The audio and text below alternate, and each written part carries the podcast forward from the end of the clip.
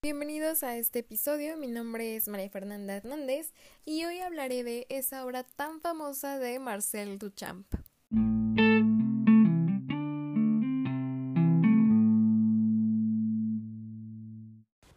Si hablamos de antiarte, es indispensable que mencionemos a Marcel Duchamp y a su obra La Fuente.